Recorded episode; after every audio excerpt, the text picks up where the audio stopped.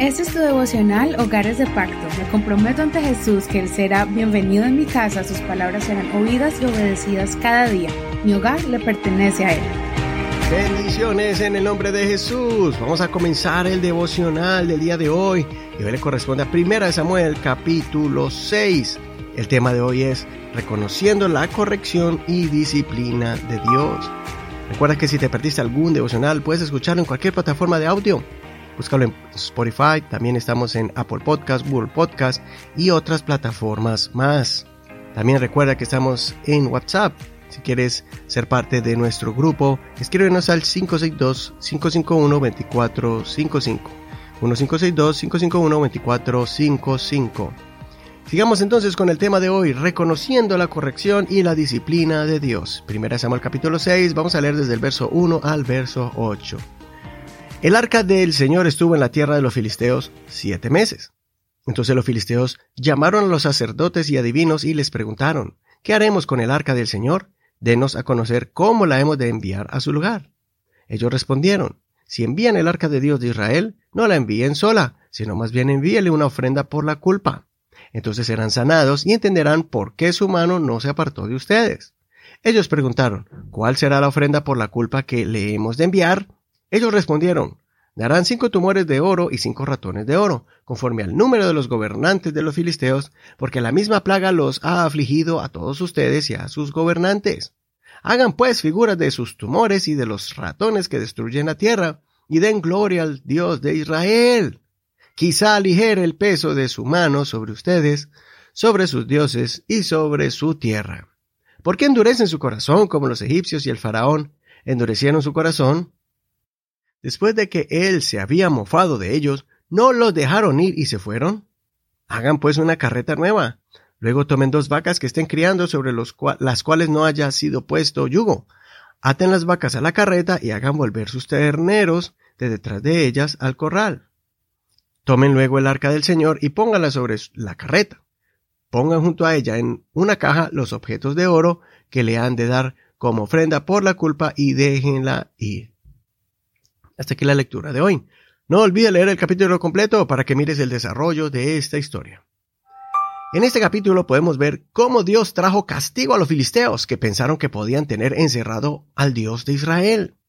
Ellos comenzaron a ver que Dios hacía estragos entre ellos y reconocieron que, teniendo el arca, les estaba trayendo problemas. Ellos mismos reconocieron que el Dios de los israelitas era el mismo que había traído peste, plagas y destrucción a los egipcios.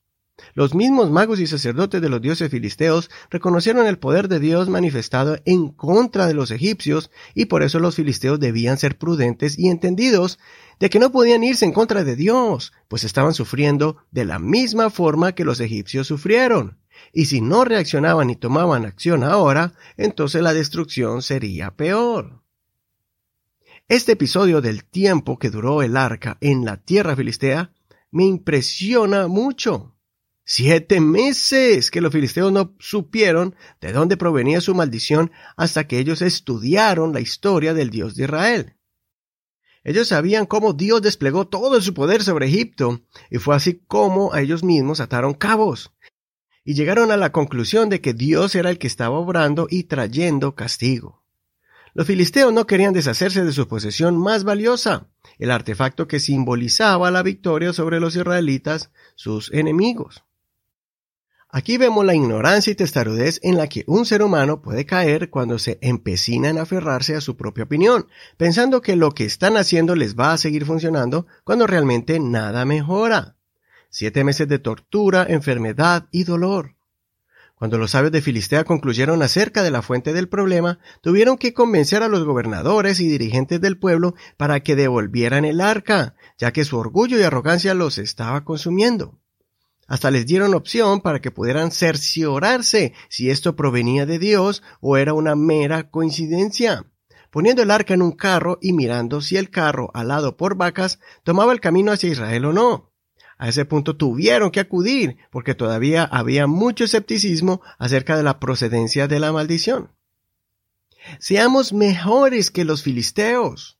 Debemos reconocer la grandeza de Dios y también las consecuencias que sufrimos cuando nosotros estamos lejos de su presencia y su divina voluntad. Si estamos teniendo un comportamiento que no le agrada a Dios, por favor, usemos el sentido común y también el conocimiento que tenemos de la palabra de Dios para poder entender las cosas que debemos modificar en nuestras vidas. No podemos vivir en negación, intentando continuar agradando a Dios, pero haciendo o actuando de forma equivocada. Sí, es verdad que la gracia de Dios es inmensa, pero debemos llegar a un punto de inflexión donde debemos reconocer que no podemos tener a Dios y a Dagón en el mismo cuarto. No podemos tener el Espíritu de Dios en nuestro corazón y a la vez tener malos hábitos, odio, resentimiento, orgullo, etc. en el corazón. Si los filisteos que no conocían nada de la palabra de Dios llegaron a esa conclusión, ¿cuánto más nosotros que tenemos acceso a la palabra de Dios, a su presencia y a su poder? Si Dios nos habla, sintámonos privilegiados por sentir su mano corrigiéndonos. En Hebreos capítulo 12, verso 6 dice, porque el Señor disciplina al que ama y castiga a todo el que recibe como hijo.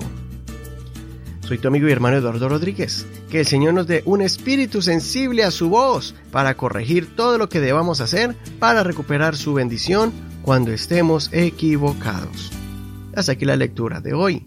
No olvides que estamos en Facebook como Hogares de Pacto Devocional. Ahí puedes encontrar todos todas las notas de este programa y también el link, el enlace que te enviará directo a este audio. Solo dale clic al título de cada reflexión.